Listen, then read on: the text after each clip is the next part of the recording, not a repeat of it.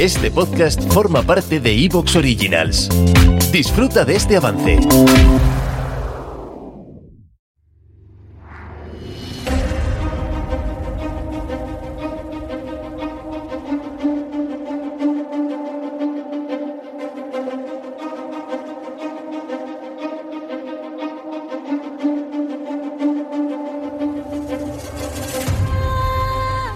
La Organización Mundial de la Salud determinó a finales del año pasado que más de 700.000 personas morían por suicidio anualmente en todo el mundo, una tasa aproximada de 9 de cada 100.000 habitantes, o si lo queremos ver más gráficamente, según la OMS, uno de cada 100 muertos en el mundo se debe al suicidio.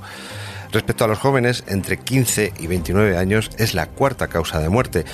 Como nos podremos imaginar, la situación socioeconómica tiene mucho que ver a la hora de tomar esta fatídica resolución, ya que la OMS también destaca que más del 75% de los suicidios tienen lugar en países de ingresos bajos o medianos. Aunque con datos cogidos con prevención, porque o son inciertos o se oculta la dimensión del problema, en los suicidios existe también una clasificación de países, para desgracia, de los que ocupan los peores puestos. Veremos algunos que ya analizamos al hablar de estados fallidos, pobreza o conflictos abiertos, pero también constataremos algunas sorpresas, que lo son menos si escarbamos en los detalles. Hoy en Observador Global hablamos de aquello de lo que muy pocos hablan, pero que es todo un elefante en la habitación. El suicidio a escala global, sus tasas, sus causas, los grupos de más riesgo y los países que encabezan este triste baremo.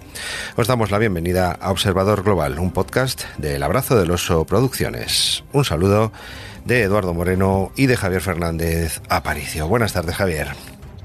Buenas tardes, Edu. ¿Cómo estás? ¿Preparado para este duro programa, pero yo creo que es necesario.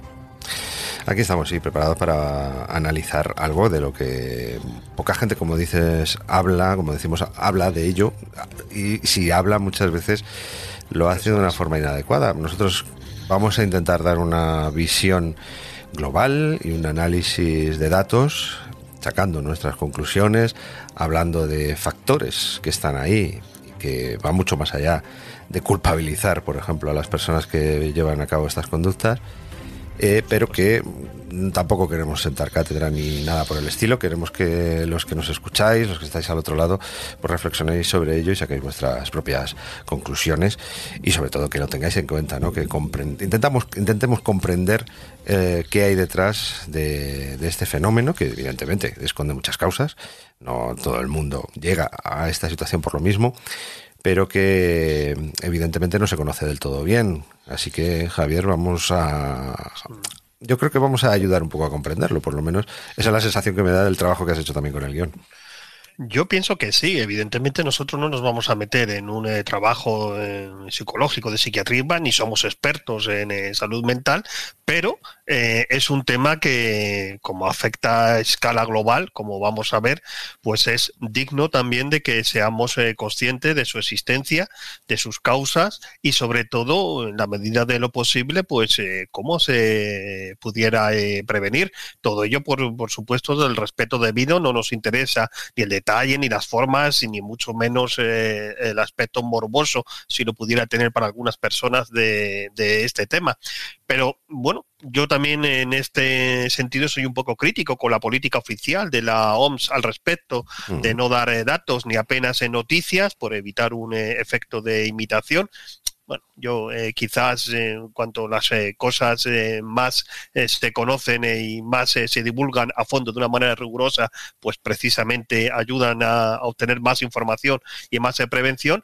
Y es que del suicidio, pues es que hablamos de un fenómeno que, bueno, pues que ha acompañado a la humanidad desde los albores de los tiempos, ¿no? Desde, por si, circunscribirnos a más recientemente, esta peligrosa romantización que se hizo del suicidio eh, a lo largo del siglo XIX, ¿no? Mm. los grandes literatos, etcétera, a una actual estigmatización en las mayorías de las eh, sociedades o, bien ocultación por vergüenza o por otros diferentes eh, motivos y que es lo que realmente estamos viviendo en la actualidad, ¿no?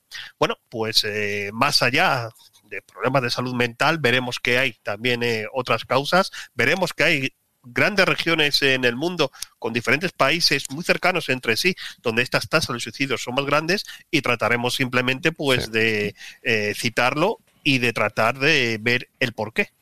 Eso es, porque yo creo que además, eh, lejos de la imitación, ¿no? yo creo que eso no es comprender demasiado eh, cómo funciona eh, la mente ¿no? de una persona que llega a esta situación.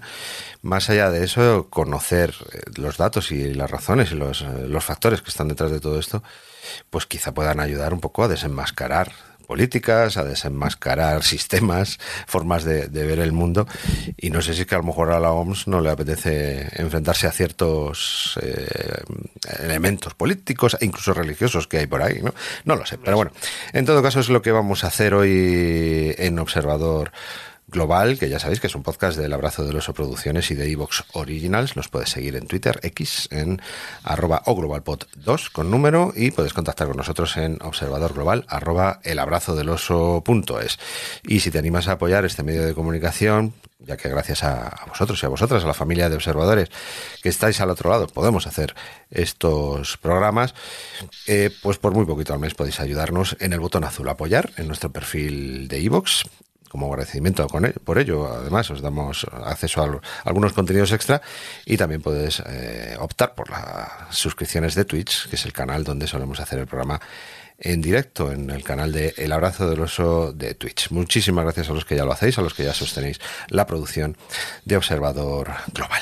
Bueno, pues ya hemos hecho alguna, algún comentario con respecto a todo este asunto tan complicado que es acercarse a los datos fríos.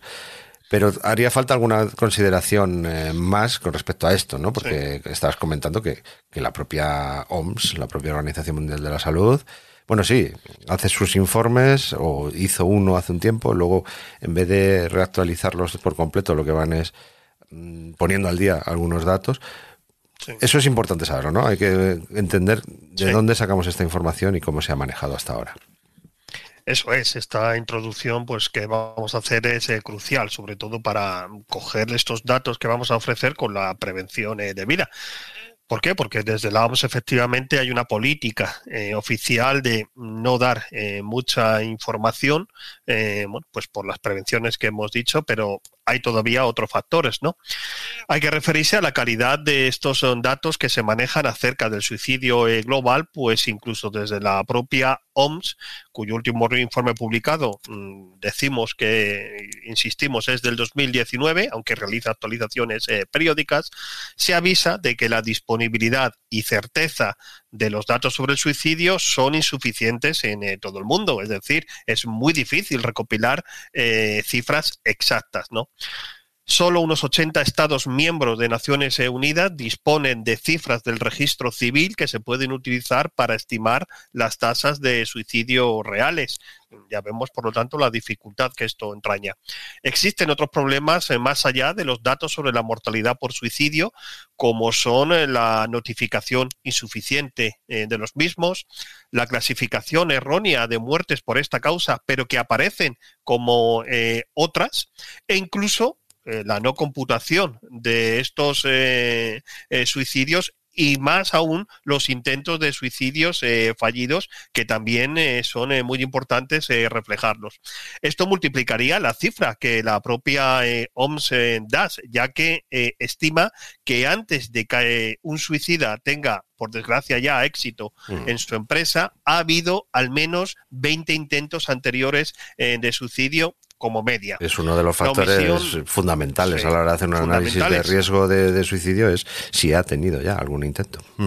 De hecho, de hecho es que eh, muchos especialistas y eh, organizaciones ya hablan de eh, computar estos intentos como suicidio. O sea, es precisamente si alguien se va, por así decir, imaginémonos de un hospital con un intento de suicidio, pero, pero esto es como si hubiera pasado la gripe, por así decir, pues de nada nos vale como prevención y como tratar de responder a la problemática de, esta persona. ¿no? Por eso es, es tan importante también computar estos intentos eh, de suicidios fallidos.